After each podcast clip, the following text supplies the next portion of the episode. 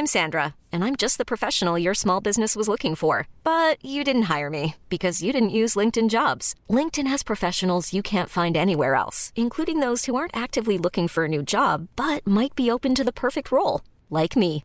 In a given month, over 70% of LinkedIn users don't visit other leading job sites. So if you're not looking on LinkedIn, you'll miss out on great candidates like Sandra. Start hiring professionals like a professional. Post your free job on linkedin.com/achieve today. Cette émission est parrainée par Radioline, l'appli aux 60 000 radios et podcasts disponible sur les stores et depuis le site radioline.co. Bonjour. C'est moi Orson Welles.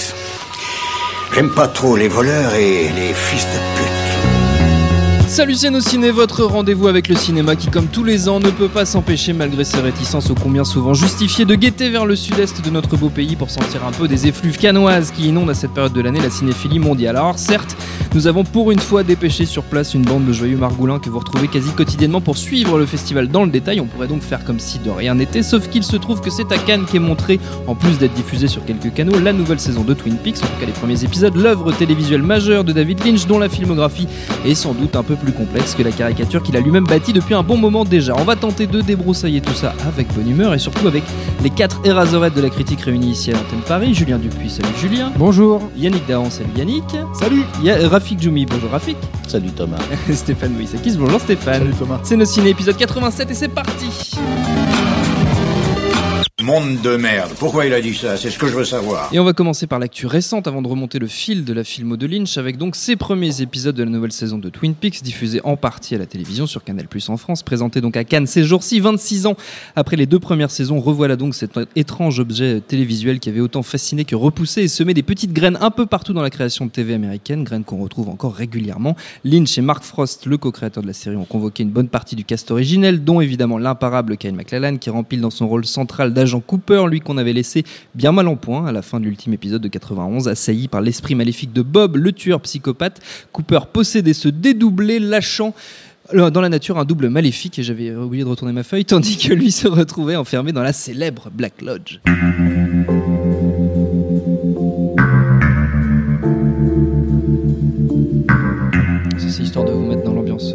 Messieurs. La nouvelle saison nous emmène donc sur les traces de ce fameux jumeau maléfique, mais aussi nous fait découvrir l'existence d'une mystérieuse boîte surveillée par un étudiant, nous promène dans un bled du Dakota du Sud où les habitants meurent de manière assez brutale. Bref, ça ressemble à du Twin Peaks, ça a presque le goût du Twin Peaks, mais, mais, mais, est-ce que c'est du Twin Peaks? Alors vous êtes deux autour de la table à avoir regardé ces premiers épisodes. Yannick Dahan qui pouffe déjà euh, de rire. Yannick, est-ce que c'est est -ce c'est du Twin Peaks ou pas? Bah écoute, ce y a d'intéressant, c'est qu'avec Stéphane, on risque de pas être d'accord, mais Stéphane n'était pas forcément un inconditionnel de, de Twin Peaks. Moi, euh, j'avais 20 ans, donc.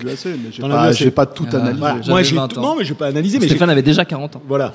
ça change du coup la perspective. Moi, j'avais tout suivi, j'avais regardé la série deux fois, j'étais fan, en même temps, j'étais con, j'avais 20 ans, donc, excusez-moi, non, c'était euh, un peu ridicule comme réflexion, mais euh, j'étais jeune, quoi. Donc, c'est intéressant de se dire, 40 25 ans après, retomber dedans.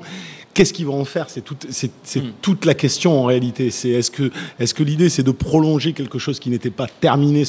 Et c'était évident parce qu'il avait l'intention de faire, de faire autre chose derrière à l'époque. Euh, ou est-ce que ça allait être complètement nouveau? Il y a, il y a, il y a un peu des deux. Moi, des je, deux, oui. je, je suis, je, je vais être hyper honnête. Là, je parle avec le ressenti. Je fais pas d'analyse parce que j'ai pas voulu revoir les, les épisodes précédents et je suis quand même resté assez dubitatif euh, en regardant. Le, le- cet épisode pilote, enfin ce double épisode pilote, euh, j'avais déjà un truc, c'est-à-dire que je, je me retrouvais, j'avais l'impression de voir les deux Lynch, c'est-à-dire le, le Lynch que j'aimais des débuts jusqu'à Twin Peaks, grosso modo, et cette capacité à, à- à créer des fois sur la base de rien une- atmosphère hyper intrigante, hyper pesante, euh, de, de- de- de créer de la symbolique intéressante, d'avoir des personnages qui sont un petit peu euh, excessifs, décalés. Euh, le souci, c'est que j'y voyais aussi tous les travers du Lynch que je pouvais plus supporter à partir de Mulholland Drive, euh, de l'autocitation, du cryptique pour du cryptique, de la pause pour de la pause. Euh, donc j'ai oscillé vraiment en termes d'émotion. À, à la fois, je trouvais qu'il y avait à certains moments de, de très beaux plans, de belles scènes. Euh, autant ça noyait le poisson. Euh, après, ce qui est peut-être intéressant et qu'on va peut-être discuter aussi, c'est euh, c'est la valeur d'un objet télévisuel comme ça euh, aujourd'hui, qui est clairement destiné à des gens qui ont vu la série. Alors combien même ils vont pouvoir sur Netflix regarder les deux premières saisons. Je crois que ça fait un peu partie du. Ça du fait plan. partie du deal, mais je suis pas sûr que la génération d'aujourd'hui qui va découvrir Twin Peaks, mais bon, à la limite, pourquoi pas. Euh, J'ai quand même eu le sentiment que c'était vraiment adressé aux fans parce que le, la série euh, débute de manière aussi cryptique qu'elle se terminait à la saison 2 et, et, euh, et par rapport à Twin Peaks Firewalk With Me, qui était déjà une espèce de film expérimental, c'est-à-dire c'était une succession de scénettes plus que réellement une structure narrative construite qui avait un sens et qui cherchait à le, euh, poser. Donc on, on rentre quand même dans une série où c'est 25 minutes extrêmement étranges à suivre. Alors j'imagine même pas les gens qui n'ont pas vu Twin Peaks, c'est impossible, c'est impossible à suivre. Euh, mais même pour moi qui connaissais bien l'histoire, qui évidemment y voyait des, euh, éléments de la série, des éléments du film, euh, je trouvais ça laborieux à se mettre en place. Par la suite, je comprenais un petit peu la direction dans laquelle il prenait, et puis évidemment l'idée de reproduire le même mystère, sauf que il manque un élément qui est crucial et qui était, euh, qui était quand même. euh, on, on parlera de la douleur de revoir certains personnages d'il y a 25 ans, où ça fait quand même un peu mal au Les cul. gens vieillissent. Ça fait un peu mal. Quand tu revois Laura Palmer, ça fait un peu mal au cul. Mais bon. Euh, mais il y manque cet élément qui était quand même fondamental et qui était la grande force de Lynch, que ce soit sur Blue Velvet ou, ou, ou Twin Peaks, qui était, qui était clairement de, de, de, partir d'une sorte d'Americana fantasmé euh, qu'il qu'il se plaisait à véro- véroler de l'intérieur pour en faire ressortir une, une, une folie, son horreur, à la fois aussi son absolue beauté, parce que c'est ça a toujours été le contraste entre euh, une innocence euh, absolue et, euh, et une noirceur totale. Mais tout ce qui fonctionnait dans la première saison de Twin Peaks, c'était quand même ça. C'était qu'on était sur une histoire de crime story dans une petite ville américaine et que petit à petit on se rendait compte du lourd passif, mais pas que, de personnages qui étaient tout d'un coup un petit peu euh, qui vrillaient. Et c'était c'est cette, façon qu'il avait d'amener par sa mise en scène, par sa par sa direction d'acteur, cette petite folie et ce, ce- cet iconoclasme qui venait casser l'image de départ, que que ça fonctionnait et que ça portait sens. Du coup, la symbolique euh, qui arrivait euh, progressivement dans la saison 1 marchait très bien. Elle, était, elle laissait à l'interprétation du spectateur. Et c'est ça qui était fort, parce qu'on te posait des éléments très concrets. Une Americana, euh, des personnages mystiques un petit peu vrillés, et du coup, tu, tu pouvais apposer ta réflexion par-dessus. Déjà, la saison 2 ressemblait plus à un espèce de trip psychédélique euh, qui noyait le poisson. Et là, on arrive là-dedans et il n'y a plus ce contraste. Moi, c'est ça qui m'emmerde le plus en fait quand je regarde la série et qui fait que même si j'ai apprécié des scènes, j'ai apprécié des ambiances, plus l'épisode avançait, plus enfin ces deux épisodes en un avançaient, plus je m'emmerdais parce que je n'avais plus ce contraste-là. Je suis simplement dans euh, David Lynch qui s'amuse, on pourrait dire, euh, si on veut, à faire n'importe quoi. Je crois pas que c'est n'importe quoi, mais qui commence à créer des symboliques qui vont dans tous les sens, qui se perdent dans ses limbes, comme tu disais Stéphane euh, quand on en discutait tout à l'heure, qui se perdent dans des limbes. à- à tel- et puis, qui, et c'est malheureux, je finis là-dessus pour laisser parler les gens, pardon. je parle trop. Euh, c'est qu'il y a une, que tu parlais une pas micro tendance à une micro tendance à la rationalisation aussi là-dedans. Ce qui m'emmerdait, c'est-à-dire que dans la première saison de Twin Peaks, on ne t'explique rien. Oui. Et c'est ça qui est intéressant, ça, qui est, bien, fascinant. C'est c'est- c'est toute la symbolique de, de- du personnage de Bob, de, de- de- de tout ça. Et ici, on commence déjà d'entrer à te citer euh, la loge noire, à te citer, à te citer, mais peu, à te euh. dire euh, le deuxième Dale Cooper est un doppelganger. Donc, t'es là. c'était- déjà explicité. Il y avait- y hein, avait des dans- choses dans- qui dans- étaient- non, mais la- pas- dans la série originelle, si. Bah, la, à la deuxième saison, Loge, pas la première, pas la, Tu vois, ça arrivait petit à petit après. Bien sûr, mais c'était amené. autour de- nommée. Là, euh, moi, moi, ça m'a, moi, ça m'a paru tout d'un coup euh, un petit peu tombé. Si je peux corriger, euh, je pense pas que c'est du psychédélisme, mais j'appellerais ça plutôt du, du post-New Age ou de l'anti-New Age. Mais, mais ça, on pourra, on pourra le développer peut-être dans- à travers la, la- la carrière de Lynch. Je Dans vais laisser quelques parler instants, on va Stéphane, juste euh, entendre l'avis de, de, de Stéphane sur les, ces nouveaux épisodes. Je sais pas Ouais. si tu as vu, tu as vu les deux. premiers, Ouais, j'ai vu, j'ai vu, euh, j'ai vu en fait, j'ai vu le double épisode. Ouais. euh, The le Return season Part pré- one and two. Ouais, voilà. Et puis j'ai vu euh, une partie que j'ai arrêtée, j'avoue, au milieu euh, de l'épisode 3 parce qu'au bout d'un moment, j'en avais un pas peu une marre. adhésion Non, mais massive. C'est suis c'est d'accord, tom- hein, c'est tombé. Non, non, c'est pas ça. C'est tombé hier. On a, on, Oui, oui, on enregistre ça juste après. euh, euh, voilà. Donc je m'excuse hein, déjà auprès de- de- des gens. C'est pas du tout. Maintenant, le truc, c'est que c'est très. Moi, je trouve ça très difficile à juger sur la base de Twin Peaks. C'est-à-dire qu'en gros, euh, comme disait Yannick, euh, si on est censé être euh, fan, qu'avons analysé absolument tous les épisodes un par un pour euh, comprendre la symbolique du truc. Ouais, euh, là, effectivement, on va devoir attendre la saison, euh, la fin de la saison, en fait, pour, pour pouvoir donner une vue d'ensemble. Par contre, le truc, c'est que moi, ce que je trouve très intéressant dans ce que disait Yannick, c'est qu'effectivement, on parle de, de, de David Lynch. C'est-à-dire que il faut quand même rappeler que euh, la raison pour laquelle il y a eu euh, une fin de saison comme la saison 2 sur Twin Peaks et un film derrière qui a été produit totalement en indépendant par des Français euh, pour comment dire pour entre Fire- guillemets boucler la boucle parce que justement il n'y avait pas de saison 3 c'est pour rappeler en fait je rappelle ça tout simplement pour dire que le David Lynch qui a les pleins pouvoirs aujourd'hui qui est appelé à faire ce qu'on lui demande à faire, c'est-à-dire ce pourquoi il est connu depuis maintenant 30 ans, c'est pas celui en fait qui avait les pas du tout les pleins pouvoirs du coup à l'époque de, de, de, de- de Twin Peaks, le- la série originale. ils avaient quitté la série en cours de route sur la saison 2 avec Mark Frost. Voilà, euh, non, mais ça, route. a été un gros bordel et c'est- et intéressant de rappeler ça parce que ça a été intéressant d'en parler pour le reste de sa carrière quand on va revenir dessus. Et du coup, en fait, bah, pour moi, ça donne deux euh, approches complètement différentes. Et c'est ce qui, pour moi, me pose problème, en fait. Alors, on peut parler de euh, série doudou, blabla, tout ça, etc. etc. Il se trouve que euh, c'est justifié par euh, un truc très simple, hein, à la fin de la saison 2, ou je crois que c'est à la fin du film, je sais plus. T'as, comment elle s'appelle, Laura Palmer, qui dit à, à Adele Cooper, je te reverrai dans On 25 se ans. revoit dans 25 ans. ouais. Donc, si tu es fan de la série, Oui, oui, oui. ça semble cohérent que ça revienne, ça revienne 25 ans après. On va, c'est- on n'est pas dans, euh, comment dire, euh, les, le- les citations à la Jurassic World ou des trucs comme ça automatiquement. Quoi. C'est- on- on- je mets ça vraiment dans un truc encore un peu différent. Euh, comme, Yannick le disait, je suis pas forcément encore une fois hyper, euh, comment dire, au fait de tout Twin Peaks. Hein. J'ai pas tout tout vu. en tout cas, voilà. Il y a des choses qui me reviennent en général. Donc effectivement, c'est un peu dur de s'accrocher quand tu regardes, quand tu Mm. regardes la saison 3. Enfin, c'est- la saison 3, quoi. Et le truc, c'est que, hum, mais le truc, c'est que, bah, force est de constater après que si tu analyses ça pour ce que c'est, bah, il y a un moment donné où, bah, c'est pas terrible, quoi. C'est quand même, euh, déjà, déjà, euh, euh, alors, c'est peut-être un détail, mais euh, le fait de l'emploi du numérique, euh, il y a des certains cinéastes, faut pas leur donner du numérique parce que sinon c'est tout ce qui pouvait être étrange et, et décalé et euh, poétique et tout ce que tu veux chez David Lynch à l'époque où euh, on va dire entre guillemets c'était de la matière. En tout cas, il arrivait à travailler ça parce que c'est aussi un, un artiste plasticien. Hein, Tout à faut, le, faut le Ouais, rappeler. Euh, donc c'est ça qui est intéressant dans- quand, quand ça se retrouve bah, dans Eraserhead, dans tous ces films-là.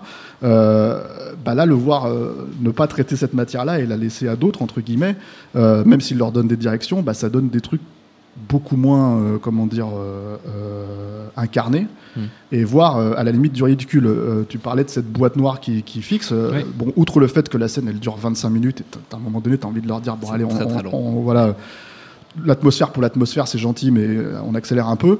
Euh, moi, je, quand je vois une scène comme ça, et je vais pas la spoiler, mais en gros, j'ai l'impression de voir du paranormal activity un peu gore, quoi.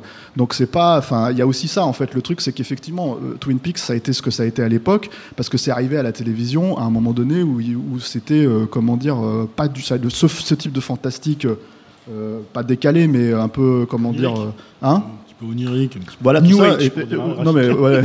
non, mais Oniric, effectivement, n'existait pas. euh, euh, et ça, tu peux pas du tout l'enlever à David Lynch. Enfin, voilà. Et puis même, enfin, moi, du coup, je me suis tapé le, le- le- le double épisode. Et puis juste après, en fait, je me suis dit, tiens, je vais me refaire le pilote Oui. d'original. Et putain, c'est quand même autre chose, quoi. Je suis désolé, mais à un moment donné, euh, enfin, il arrive à mettre en place des choses dans le pilote, euh, en, regardant des bouts, en fait, qui fonctionnent super bien. Il y a, il y a une logique un peu, entre guillemets, enfin, je je vais pas sati- de satire, en fait, de, comment dire, euh, du soap opéra Oui, entre guillemets voilà qui, était voilà ouais. qui était déjà là dans, dans Blue Velvet hein. Euh, il avait sûr. déjà euh, fait ce genre de choses euh, mais qui fonctionne super bien parce que à la base il, il retient ces codes là il les exploite vraiment en fait c'est pas du tout quelque chose il y a, a pas quelque chose il y a pas de décalage vis-à-vis de ça quoi là quand je vois la saison 3 j'ai le sentiment et il faudra voir ce que ça va donner en fait euh, au fur et à mesure où ça va ça avance quoi il y aura 18 épisodes je crois moi j'ai vraiment le sentiment de voir euh, soit de l'auto-parodie soit effectivement de quelqu'un qui a une conscience très spécifique de ce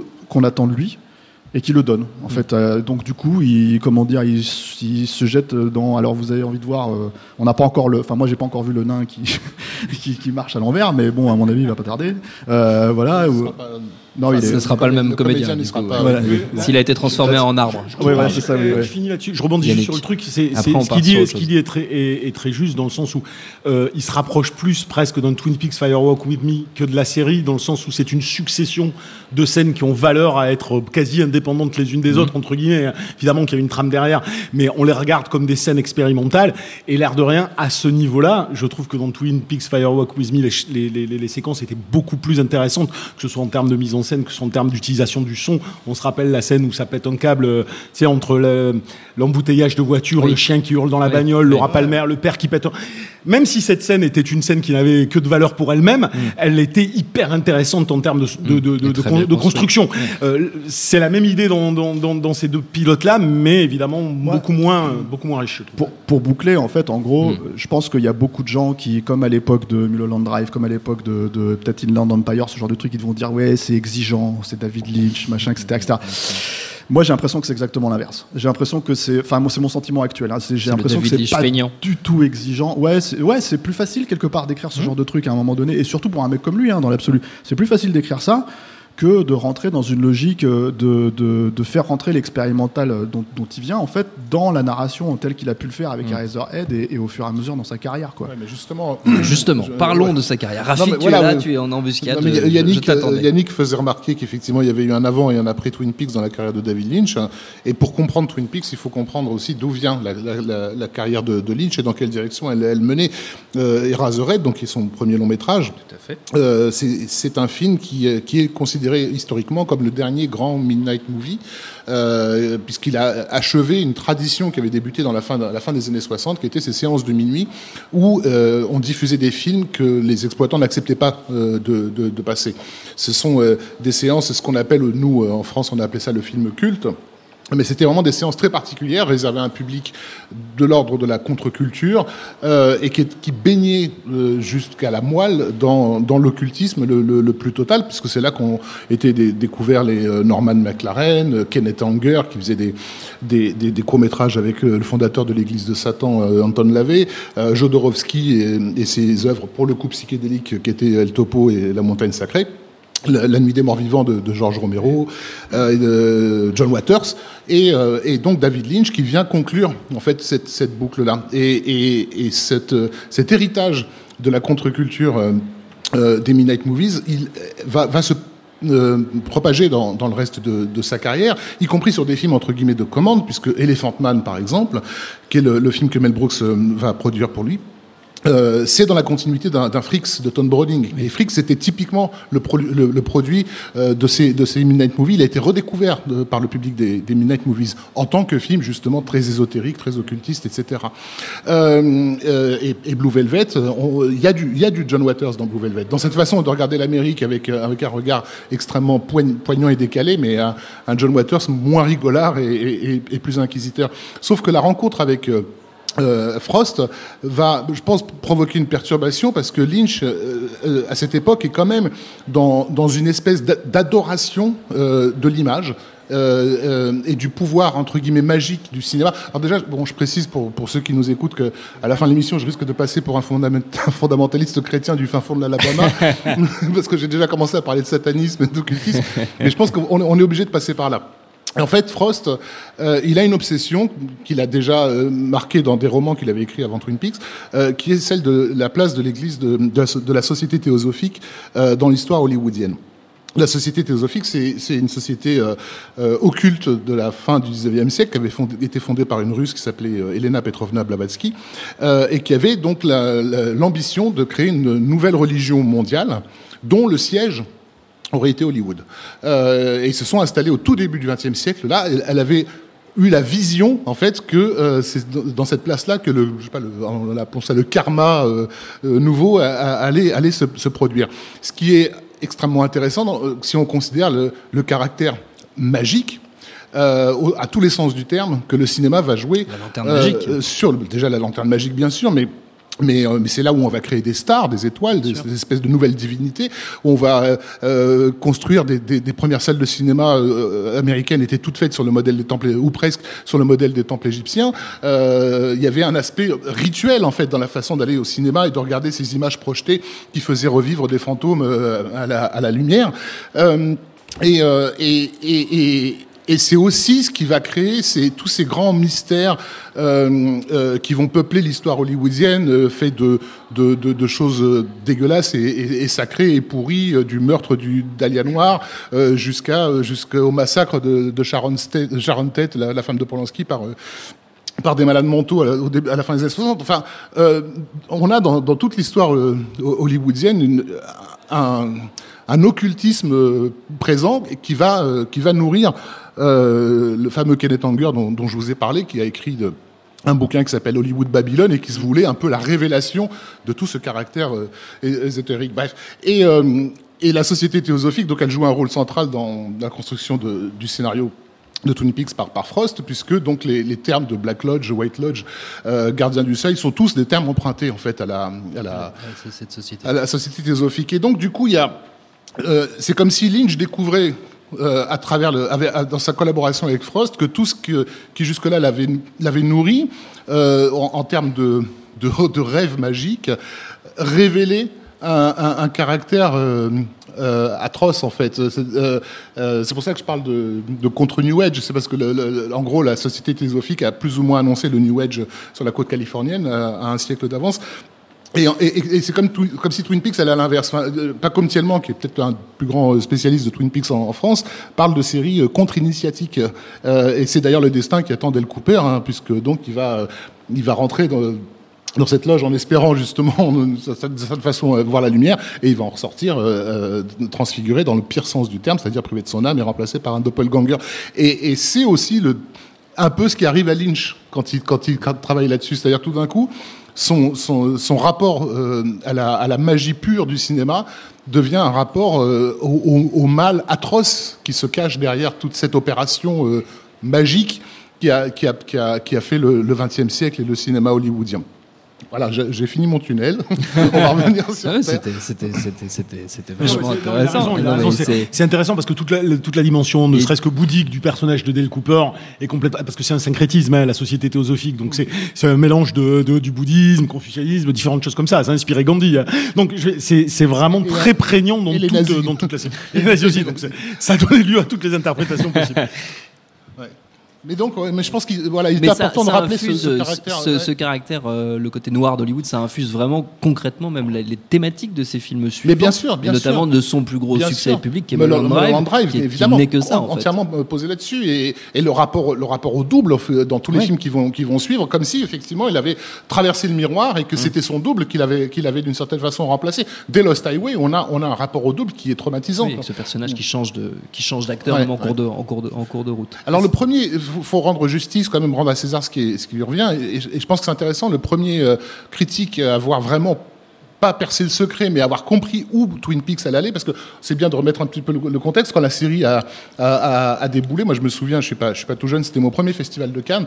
Euh, j'ai la première fois que j'ai entendu parler de Twin déjà, Peaks, c'est parce que euh, un jour euh, les rues de, de Cannes étaient complètement désertes et on comprenait pas ce qui se passait. Et en fait, tous les Américains étaient rentrés à l'hôtel. Euh, il n'y avait plus aucun Américain à Cannes. Ils étaient tous en train de regarder le nouvel épisode de Twin Peaks, qui devait être le deuxième ou le troisième. Et c'est là où on, on a réalisé qu'il y avait une série, a priori, complètement dingue, qui les avait tous happés, en fait, vers leur écran de télévision. Et, euh, et pour en venir au caractère magique et rituel, il faut quand même noter ça, hein, l'Amérique entière qui, tout d'un coup, se précipite dans son, devant sa lucarne, son petit hôtel euh, d'image, pour assister à une atrocité, puisque le premier épisode, c'est la découverte d'un d'un meurtre, et en oui. plus d'un meurtre pour le coup vraiment sacrificiel, hein, d'une vierge, entre vierge, guillemets, enfin oui. ce qu'on imagine être une vierge, euh, et, et d'inviter toute l'Amérique à participer à ce rituel traumatisant. Donc il euh, y avait quelque chose, oui, de de maléfique au sens artistique du terme que, que Lynch mettait en place. C'est l'air de rien. Je suis complètement d'accord parce que cette, même cette notion d'occultisme et tout ça, faut quand même savoir que Twin Peaks, à la base, euh, la série, c'était Lynch et Frost qui s'étaient rencontrés et qui voulaient faire un film sur Marilyn Monroe sur l'assassinat mystérieux, enfin la mort, la mort mystérieuse de Marilyn Monroe. Ils n'ont pas pu le faire et ils se sont dit qu'ils allaient inventer une ville et créer à partir de là. Donc il y, y, a quand même un côté précurseur du conspirationnisme oui, qui est, qui est d'ailleurs le, le, le, mystère lynchien euh, fait appel à tous ces éléments euh, psychologiques qui font que on est euh, on est happé dedans parce qu'on s'est dit qui a qui a comploté tout ça. Donc, et donc ouais, non, je voulais je voulais dire le, sur cette première saison, on était quand même dans un dans un whodunit, euh, vraiment dans une enquête policière. Les éléments entre guillemets ésotériques mettent du temps à, à- à apparaître. Euh, mais dès le début, donc il y a ce, ce- cet Américain qui s'appelle Tim Lucas, qui, qui était le fondateur d'un magazine extraordinaire qui s'appelait Video Watchdog, un pur magazine de nerd, euh, qui à l'époque était le gros magazine des, des- des collectionneurs de, de laserdiscs, euh, parce que c'est le genre de gars qui, qui est capable de- de- de- Tu, d'avoir tu es repéré conscient qu'il y a des gens qui nous écoutent qui savent pas ce que c'est. hein, Ouais, mais On disons- mettra une voilà. notice explicative. Disons qu'il y a des malades du cinéma sur Terre, Voilà, mais vraiment malades au sens médical du terme. problèmes. Voilà, qui remarquent qu'il manque un demi-plan dans un film hein, et qui le notifient et qui en font des. Voilà, et Tim Lucas était, faisait, euh, faisait partie de cela. C'était leur grand gourou. Voilà. Euh, et euh, Tim Lucas a été le premier à faire de l'exégèse autour de Twin Peaks, c'est-à-dire à comprendre qu'il y avait un réseau de symboles, un réseau de symboles qui n'était pas là par hasard et qui menait dans une direction donnée. Et ce que je trouve intéressant, c'est que Lucas est le spécialiste mondial de, de deux autres cinéastes, euh, un, un espagnol français qui est euh, Jess Franco et euh, l'italien Mario Bava. Et si il y, a- il y a deux films de, de- de chacun des deux qui sont des films précurseurs de, de Lynch que je recommande à- aux gens qui ne les auraient pas vus. C'est euh, pour Mario Bava, c'est Opération Peur de 1966, euh, Kill Baby Kill en, anglais. Et, euh, et pour Jess Franco, c'est un film de 1970 qui s'appelle euh, Crime dans l'extase. Donc en anglais, c'est She Killed in Ecstasy. Et qui sont deux films, en fait, qui, sur un postulat a priori normal, a priori commun, font rentrer leurs spectateurs dans un monde onirique, cauchemardesque, fait d'images euh, banales d'une certaine façon, des vieilles dames qui traversent une rue, euh, voilà, une, horloge qui s'arrête de, tourner, euh, euh, un, type qui, court après une silhouette, il l'attrape par la main pour s'apercevoir que c'est lui, et, et on n'a jamais d'explication à ce qui vient de se passer. Et le fait que que, que Tim Lucas, qui soit le spécialiste de ces deux réalisateurs, qui, qui étaient des réalisateurs qui ont glissé dans leur carrière vers une forme de folie, hein, il faut le dire, euh, Ba- Bava, Bava, et, notamment, euh, oui. notamment, euh, euh, et était le premier à repérer que l'aspect malfaisant de, de la série Twin Peaks, de- d'une certaine façon, dans ses articles, il adorait ça, hein, mais dans ses articles, il était en train d'annoncer à l'Amérique, attention, on est en train de participer à un rituel au sens le plus sacré, le plus ancien du terme. Et ce rituel, il est purement contre-initiatique, il mène vers, euh, vers une dissolution. quoi. Euh, Il y a... y a il y a comment dire une- un amour que, que Lynch a pour la télévision euh, qui, je pense, n'a pas toujours été compris par les gens si on ne remet pas cette idée de, de- du caractère malfaisant de, de l'image. La, la- la chambre rouge où se passent pas mal de scènes oniriques de, de Twin Peaks, euh, c'est un plateau de télé. C'est-à-dire, elle elle, euh, elle est mise en scène comme un plateau de télévision avec le canapé là, le, le- le présentateur qui a, qui a et Del Cooper est l'invité d'une certaine façon de, de, de, de cette émission. Et, euh, et, et- et Lynch a, a souvent euh, mis en avant son, son goût pour le cauchemar qui, qui, qui- se, qui se cache derrière ces images-là. Il il y a une réplique d'ailleurs euh, que j'adore de, de- du présentateur de La Roue de la Fortune, Pat qui, dit- qui avait dit un jour, euh, je vais le dire en français, un jour quelqu'un s'appro- s'approchera trop près du poste, je le prendrai par, je le tirerai par la main, il me rejoindra dans mon enfer. Et ça, c'est la réplique lynchienne par, par, euh, par, essence, L'image projetée dans son salon ou projetée dans, dans un temple celle du cinéma n'est pas innocente. C'est un, c'est un monde Le double. film débute là-dessus. Le film, le Twin Peaks Firewalk with Me débute sur du, du grain, euh, sur de l'image, enfin, je veux dire, de l'image télévisuelle, ouais. Et c'est le logo, enfin oui, l'image brisée du, du- de, de- de- qui débute la série, la, télé brisée. Si on parlait de Lynch, ce serait peut-être intéressant qu'on on laisse parler euh, Stéphane et Julien. un petit Julien, peu. j'aimerais bien Euh, sur juste Julien qui la bascule, happé la bascule dans euh, la carrière de prêche Lynch. apocalyptique de, de- de- de- Ouais, C'est dur, de, c'est dur de passer après ça. Merci Yannick de faire mon travail à ma place. Moi, moi, je, j'aurais, c'est un enfant de la banlieue en fait, Lynch. Je le, je le rapprocherais presque, parce que j'ai rarement entendu ce, ce parallèle. Moi, je le rapprocherais presque de Burton, peut-être même de Spielberg en fait là-dessus. C'est-à-dire que c'est euh, c'est le, produit du dysfonctionnement de la banlieue américaine, qui est une espèce de d'idylle comme ça euh, sociétale euh, dans laquelle euh, bah, la famille euh, doit être capable de s'épanouir. Il y a un vrai aboutissement en fait quand on arrive, quand on a notre pavillon là-bas et on est dans un, mode de vie parfait. Il y a Spielberg qui a une, expression là-dessus que, j'adore et qui peut, il me semble complètement s'adapter au cinéma de David Lynch, qui est, il parle de l'anesthésion de la banlieue. Et, et c'est tout à fait ça, c'est-à-dire que c'est quelqu'un qui a vécu, qui a grandi là-dedans et qui a, euh, à cause de sa sensibilité, d'événements familiaux aussi particuliers, euh, euh, perçu en fait le dysfonctionnement derrière ce- cette surface complètement lisse.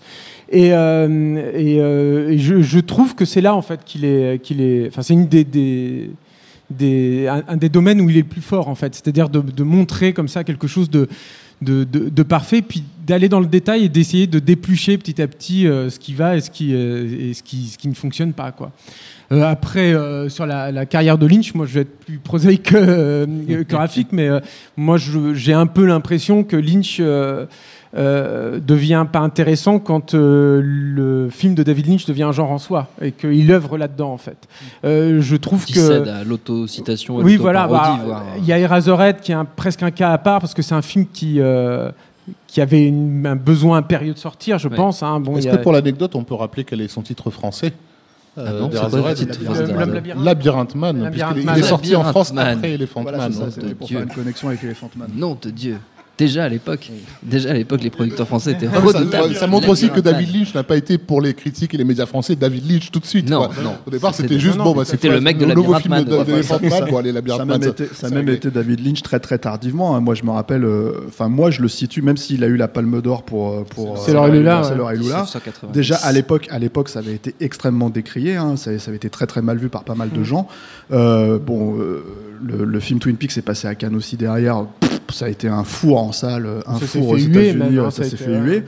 Euh, du coup, Lost Highway, euh, La c'est- sacralisation, c'est vraiment Mulholland. euh, Mulholland c'est ce que je pense parce que moi j'étais alors moi j'étais à Cannes au moment où c'est sorti et c'est le seul film que j'ai pas pu voir malgré avoir fait la queue trois fois pendant une heure et demie en fait avant de pouvoir rentrer. C'est là où tu te rends compte. euh, Enfin, il faut quand même dire que euh, on va faire un peu de désacralisation, mais il faut quand même dire quand même que la critique à la base, et j'imagine surtout la critique française, bah en fait, contrairement à ce qu'ils pensent, ils ne sont pas précurseurs donc de, de- au cinéma. Ils ont ils fonctionnent comme le public en fait aussi simplement. La seule différence avec le public, c'est qu'ils sont persuadés d'être au-dessus.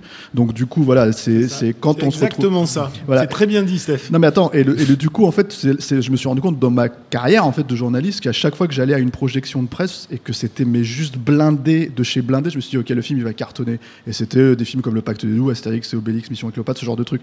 Donc euh, voilà. et on revient donc à Mulholland Drive qui était pareil blindé mais de chez blindé et qui a été euh, comment dire euh, succès qu'on sait. Le- non seulement le succès puis surtout le succès critique en Tout à fait. fait, euh, bien voilà, sûr, quoi. hein. Et par, les, euh, par les mêmes mecs qui déchiraient les frères Cohen quand ils ont fait leur premier film et tout ça. hein. Que- Oui. On le rappelle quand même. voilà. hein. Enfin bon. Et, et le truc, qui est- le truc qui est intéressant, c'est que donc en fait, malgré tout ça, euh, euh, bah, il y a c- aujourd'hui, on a cette espèce d'aura effectivement de David Lynch qui est euh, qui est euh, le- l'auteur par excellence en fait. Euh, mais par exemple, un film comme Mulholland Drive, il faut juste rappeler ce que c'est à la base en fait. C'est euh, c'est un pilote de série télé euh, que la chaîne a refusé à l'époque et que des producteurs français ont récupéré. On dit à David Lynch, on te rajoute une petite somme au bout et tu nous finis ça et on fait ça, on, sort ça comme un film quoi. Et du coup, c'est pour ça que le film, euh, que, enfin moi personnellement, je trouve euh, imbitable. Hein, euh, euh, euh, bah, bah, parce que déjà, t'as as pareil, t'as les citations euh, cinématographiques Hitchcockiennes, le blond, la brune, tout ça, etc., etc. Mais c'est un film qui, moi, je trouve personnellement d'une pauvreté euh, de mise en scène assez, euh, Ouais. assez flagrante. hein. Enfin, c'est ça, c'est important, je pense, de c'est noter. ce qui n'est ouais, pas le cas. Moi, que- j'aime pas Lost Highway, mais c'est pas le cas de Lost Highway. Lost Highway, c'est un film qui a, qui a, euh, Oui, qui est quand même plutôt euh, léché visuellement. Et là, c'est pas du tout le cas en fait. et ouais, Et, et Inland Empire, on ira encore plus loin. Non, de- voilà, c'est et- un on abandon de la forme. hein. Voilà. Comment? Non, mais il y a un abandon de la forme. bah, C'est effectivement, total. on parle de quelqu'un qui est un amoureux des images. Enfin, la, sûr. la- la photo de Stéphane rappelait que c'est un, un Fortman, tu fais, plasticien. tu fais un arrêt sur image à n'importe quel moment du film, tu as un putain de tableau. quoi. C'est Voilà, stupéfiant. Et, effectivement, à partir, après Lost Highway, il y a, comme tu le dis, il y a un abandon de la forme, mais qui, moi, je pense, est lié aussi à, à ce rapport à son, à son propre double. hein. Je pense que il y a eu un traumatisme qui s'est produit durant, durant, durant Twin Peaks, parce que Twin Peaks Firewalk With Me, tu as déjà l'effet télévisuel euh, marqué dans la mise en Mais scène. ça, à la limite, tu pourrais dire qu'il a essayé de raccrocher les wagons par rapport à la série, ce qui est pas, euh, ce qui est pas, comment dire, euh, ce qui est pas idiot en soi. Tu peux pas faire un truc complètement déformé. Mais là, le truc avec euh, avec Mulholland Drive, je suis désolé, mais je- vais être méchant, mais à un moment donné, quand on, quand on en arrive à perdre tellement la forme qu'on n'arrive pas à, à raccorder un champ contre champ, c'est qu'il y a un vrai problème de, de comment dire, euh, c'est pas normal de la part de David Lynch, et surtout, c'est pas normal que la critique remarque même pas ça par rapport au reste de Mais sa que- carrière, quoi. Mais parce que. Donc- oui, pardon, vas-y. Et, et je termine. Du coup, du coup, il faut aussi comprendre pourquoi le film est complètement de, euh, enfin, euh, déséquilibré. Quoi. C'est ce que c'est la C'est vérité ça, aussi. mais- C'est-à-dire que tu as une dernière demi-heure où tu bascules dans le symbolisme euh, à la David Lynch. Parce que c'est pré- t'as l'impression que c'est précisément ce que les producteurs lui ont demandé. C'est tu fais-nous un beau film à la David Lynch là, tu vois comme ça avec euh, sait- avec sait- des petits lilliputiens qui On- sortent on du sac c'est de la, pas- de la vieille. dire, On euh. sait que c'est pas, c'est pas, c'est pas propre à. c'est pas propre à, David Dieu. Lynch ce côté euh, c'est- enfin évidemment c'est névrotique de base mais on dit on dit la même chose sur Cronenberg euh, on dit la même chose sur Romero. C'est à partir du moment où ces types-là ont été institutionnalisés par une certaine forme de critique par une certaine forme de euh, de système muséifié qui tout d'un coup faisait prévaloir le sens euh, sur tout le reste sur le cinéma. C'est-à-dire le sens prévalait sur le cinéma. Euh, moi quand je vois quand je vois Cro- Cronenberg euh, qui est un Pas- attends pas- attends Cronenberg sens, est un pas- pas le réalisateur. sens, parce que attends c'est l'apparence. Alors l'émission Oui, n'est pas sur non, non, non, Cronenberg, hein, donc on va non, pas partir à parlons de l'apparence de sens, je suis d'accord. Là, à part, à part Cronenberg, qui est un, un- un cinéaste extrêmement analytique, extrêmement in- intellectuel, encore que au début, on peut se poser la question. Euh, Lynch et Romero sont des mecs purement sens- sensitifs. C'est, des mecs, euh, enfin, c'est un plasticien quand même à la base. Lynch, c'est un mec qui exprime euh, à l'image qu'il exprimait sur sur ses tableaux. Faut quand même pas déconner. Ces mecs-là, on a commencé à leur dire, Hum, mais c'est génial, le, le, le sous-texte que vous avez dans votre truc, il est incroyable, il est magnifique. On, leur, on les pignole, on les pignole, on les pignole dans des festivals de merde à la con. Et au bout d'un moment, les Yannick, mecs ressortent et se disent, calme-toi. et les mecs se disent, oh putain, qu'est-ce qu'on est intelligent, on est tellement brillant. Alors attends, dans mon prochain film, je vais leur apporter quelque... Et c'est, tu regardes, tu regardes les Romero pré, euh, pré, je me fais pignoler, les Cronenberg pré-existence, les, euh, les Lynch pré-Lost Highway. Euh, c'est des cinéastes qu'on a aimés, c'est des cinéastes qu'on adore. Et tout, et tout d'un coup, t'as l'impression d'avoir des espèces de connards prétentieux qui disent non mais le cinéma, euh, excusez-nous, euh, on a des choses plus importantes à dire. Elle va te faire foutre. Mais c'est marrant parce qu'ils ils suivent que le même parcours en plus, quoi. C'est-à-dire que euh, sur Lost Highway, tu pourrais approcher presque de Existence, par exemple, ou de Mars Attacks chez, chez, chez Tim Burton. C'est que c'est c'est peut-être des films qui sont pas désagréables à regarder, etc. Mais c'est des films qui tournent à vide, en fait. Déjà, Euh, où il y a, il y a- C'est le moment où il lâche, où il lâche la rampe. ils ont conscience d'eux, ils ont conscience surtout qu'on va les regarder, ils ont conscience qu'on les attend. Ils ont plus besoin de communiquer, ils ont plus besoin de s'ouvrir au monde, en fait, à ce La vérité, c'est que quand tu regardes les films de David Lynch, de, de- de- on va dire avant cette période-là, euh, euh, même si tu as une logique expérimentale, comme dans Eraserhead, euh, peut-être moins dans, dans, comment dire, évidemment dans Dune et dans, et dans, euh, et dans euh, Elephant Dune, Man. qui a un problème en soi, euh, on va dire. Ouais, moi c'est un film à part. C'est un, film à part, mais c'est Ça m'étonne pas, euh, ça m'étonne pas c'est encore un film, c'est encore un, un de ces films où voilà, c'est la démonstration qu'effectivement, encore une fois, comme l'a dit Rafik, David Lynch n'était pas David Lynch, Oui, bien il- sûr. tu vois, n'est pas né David Lynch, n'est pas né le, David le Lynch. grand auteur, quoi, parce que c'est encore un film qui s'est fait, qui s'est fait souffrir par le producteur, qui a été un bide aussi en salle, voilà. Donc le truc, c'est que il y avait cette logique en fait d'utiliser le cinéma expérimental. Euh, tel qu'il peut se pratiquer euh, aujourd'hui, même euh, si tu vas au MoMA ou ce genre de choses et tout, et d'essayer de l'inscrire dans une narration, c'est-à-dire que un, que, que le sens en fait que le film est, c'est aussi le sens de l'histoire qu'il raconte en fait. C'est-à-dire que c'est Mm. pas complètement déconnecté. Quand tu regardes C'est et Lula, c'est pas déconnecté. Euh, Certes, il y a des, tu peux partir du principe qu'il y a des bizarreries, des décalages, des choses comme ça, mais ce n'est pas du tout déconnecté de, de ce que ça raconte en fait. Euh, euh, Et le Razorhead sentiment. aussi, hein, d'ailleurs. Ouais. Hein. Razorhead, t'as un payoff, Exactement. Moi, quand je, quand, quand je vois Mulholland Drive, moins euh, Lost Highway, c'est vraiment euh, Mitch Mitch. Moi, j'ai C'est- commencé Il y a, il y a pareil, des, moi, c'est aussi- c'est- non, mais j'ai des problèmes avec le film, mais ce que je veux dire, c'est qu'il y a au moins des choses sensorielles en fait qui sont assez fortes encore. Et euh, euh, certes, on peut considérer que ça tourne un peu à vide par rapport à ce qu'il fait d'habitude, mais il y a quand même des choses encore. Mulholland Drive, c'est la, c'est la, c'est la, c'est la.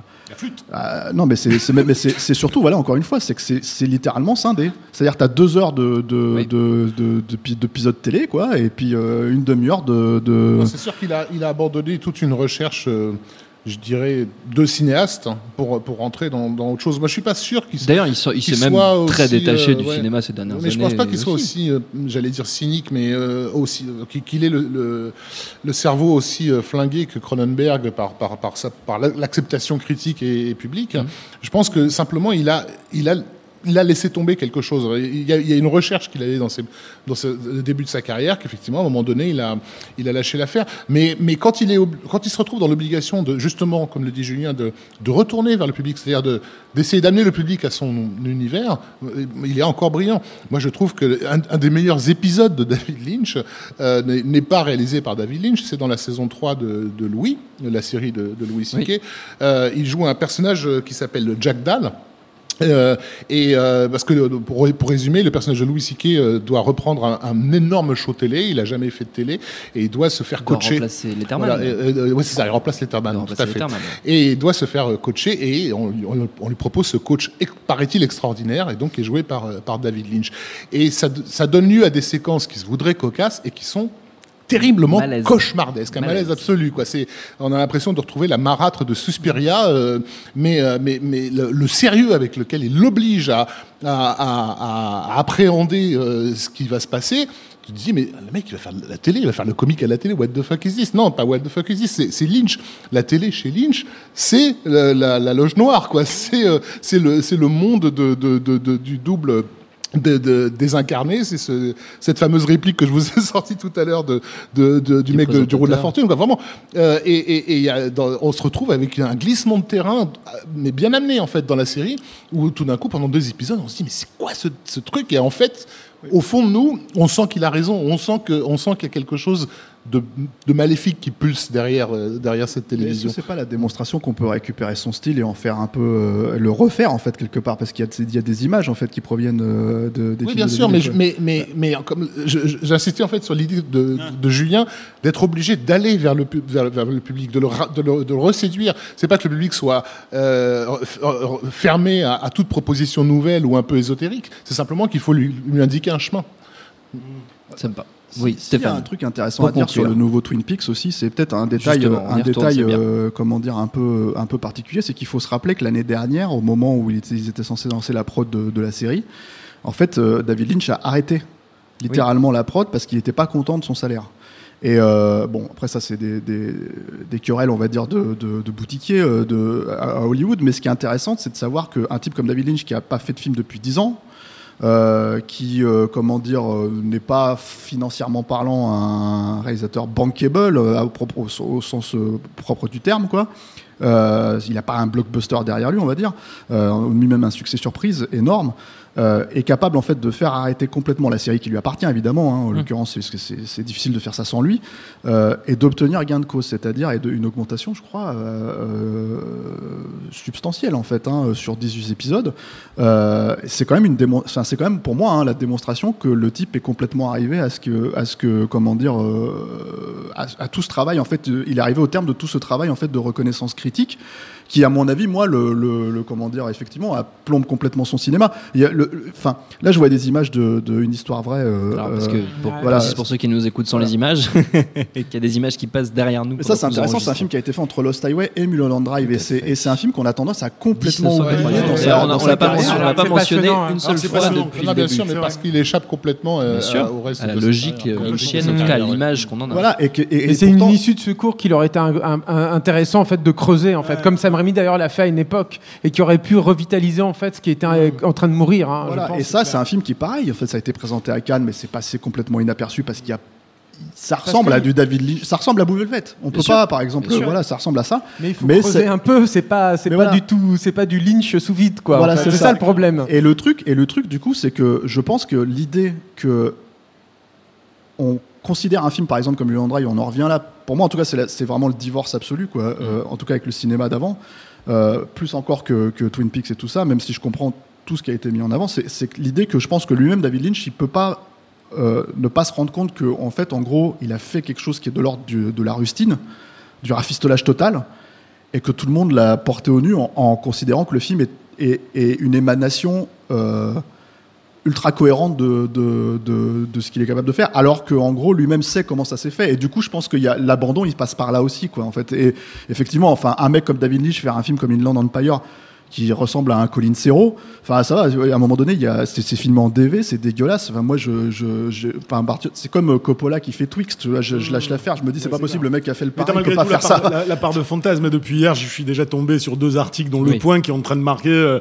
déjà David Lynch au sommet de sonar sonar, sur le troisième de Twin Peaks. C'était là, tu dis, ils ont les fumé la articles sont moquette. presque écrits avant que les, que les... Hein les articles sont écrits avant que les épisodes soient diffusés. Ah, c'est intéressant. bien sûr. C'est intéressant. Julien, tu Oui, vas non, dire un mot et ce sera notre conclusion. Bah, Je voulais dire que si vous avez euh, si le divorce avec Lynch hein, euh, est, est effectif aussi chez vous, T'es en train puis- d'amorcer les recos là, c'est ça Euh, non, alors, parce qu'on a des recos aussi pour là. un petit peu. mais- Alors bon, bah, je vais faire ma reco tout de suite, Allez, si tu le permets, Thomas. suite. Euh, Il y a, y y une, non mais il y a une, il y a un espoir. Enfin, c'est pas un espoir, mais ça, ça peut être un palliatif en fait au, au fait que Lynch pu- puisse manquer aujourd'hui. Qui est un documentaire qui est sorti en salle en octobre dernier, qui s'appelle The Art Life, qui a été monté en, notamment en, en, Kickstarter, je crois. Et, euh, et alors, c'est Lynch qui espignole pendant tout le film. Hein. C'est un, une espèce de monologue intérieur alors qu'il est en train de peindre, etc. Mais euh, alors, il a, c'est curieux parce qu'il a à la fois extrêmement conscience de qui il est. Donc, c'est un, un, très beau euh, travail d'auto-analyse. On se dit, bon, bah, finalement, quand un artiste en est là, est-ce qu'il peut encore créer Est-ce qu'il peut être encore, euh, est-ce que ça, son œuvre peut encore donner quelque chose? Justement, je pense que c'est là tout le problème, mais il n'empêche que c'est super intéressant parce que c'est Lynch qui parle de sa vie juste avant le cinéma, ça s'arrête avec le tournage de Eraserhead, et on voit en germe et on décode en germe tout ce qui va euh, irriguer et nourrir en fait son cinéma euh, ensuite.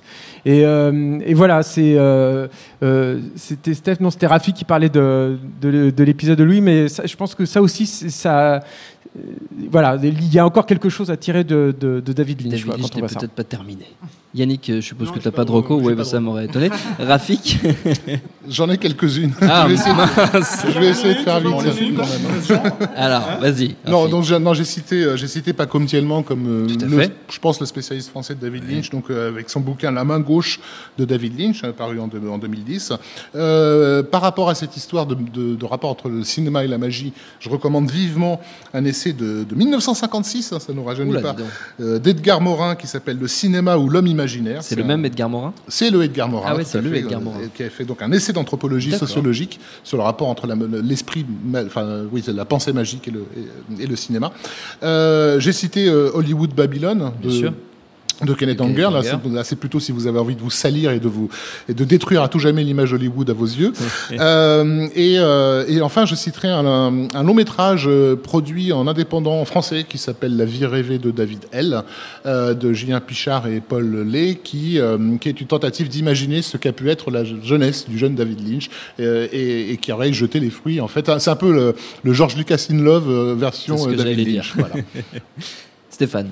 Bah, alors, si vous, si vous aimez euh, C'est Laura et Lula, bah, sachez qu'il y a une suite, euh, pas tout à fait ah, officielle, ah, voilà, euh, qui, est, euh, qui est Perdita Durango. Qui est 100 fois mieux. Qui revient, voilà. moi, j'aime, moi, j'aime beaucoup hein, Lula, mais effectivement, je préfère largement Perdita Durango, qui est réalisé par Alex de la Iglesia, qui, je pense, vous pouvez le trouver le Blu-ray espagnol, il me semble qu'il est sous-titré français, c'est une version complète. Ouais, attention qui... parce qu'il y, y, a plusieurs versions du film, dont des versions ultra cut. Voilà, mais celle-là, elle est complète, justement, la version espagnole. En France, il était sorti en vidéo, il était cuté. Euh, aux États-Unis, c'est un enfer. Euh, c'est un film.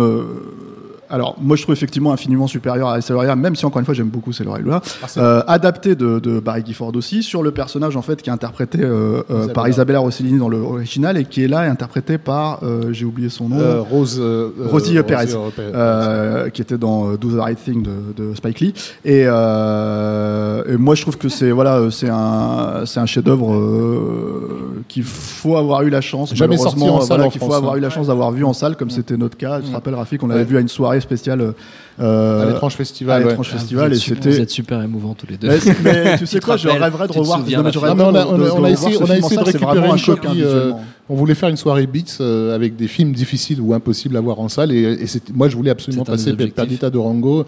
Voilà, on n'a pas réussi à mettre la main dessus. On passe, on passe, on passe un appel. Yannick, tu voulais, tu voulais faire une reco finalement, t'en as eu Je te fais pas de reco, mais si, je fais une reco. On n'a pas parlé, on n'a pas parlé fondamentalement de Dune, et Dieu sait que pourtant il cristallise beaucoup de choses par rapport à David Lynch, et qui est un film qui, on même pas la peine de de parler des, des, défauts, des problèmes, on les connaît tous, mais, mais qui malgré tout est très attachant pour moi parce que je trouve qu'il y a quelque chose. Euh, Ouais, traumatisant peut-être, mais moi j'y ai trouvé des choses galvanisantes, que je n'avais jamais, euh, que je n'avais jamais vu dans d'autres films de David Lynch. Malgré toutes les, il, il s'essayait à quelque chose qu'il n'avait jamais fait avant, bien évidemment, en y amenant sa folie, mais en, en essayant de rentrer dans une logique narrative qu'il ne savait pas forcément faire et réussissant par moments à être très galvanisant. Et, je, et pour finir, euh, j'irai dans le sens de ce que disait Rafik par rapport à peut-être sa haine à un moment donné de la télévision, qu'on peut aussi propulsé vers ça. C'est une fascination. Hein, une fascination et, et, et aussi euh, par rapport à ce qu'on pouvait dire de lui, moi je trouve ça quand même assez génial que dans la série Twin Peaks, qui pour moi reste fondamentalement euh, ce qu'il y avait de mieux euh, chez, chez, Lynch euh, avant, avant le reste, bah, il joue un personnage, il joue un agent du FBI qui n'entendait pas et qui était obligé de gueuler et que tout le monde lui parlait, il faisait ah, ah, ah et je trouvais que c'était assez symbolique du bonhomme à ce moment-là. Voilà.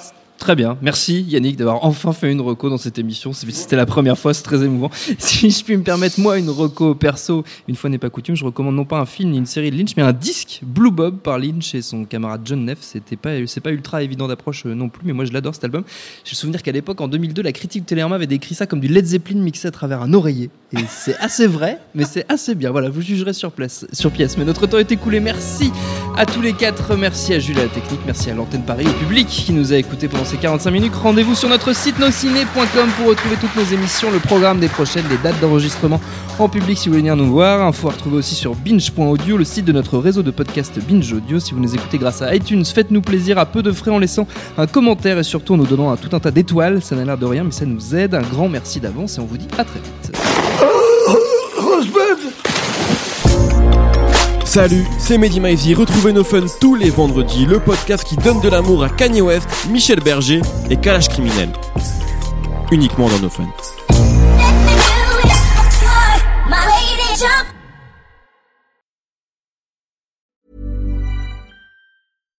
Hi, I'm Daniel, founder of Pretty Litter. Cats and cat owners deserve better than any old-fashioned litter. That's why I teamed up with scientists and veterinarians to create Pretty Litter. Its innovative crystal formula has superior odor control and weighs up to 80% less than clay litter.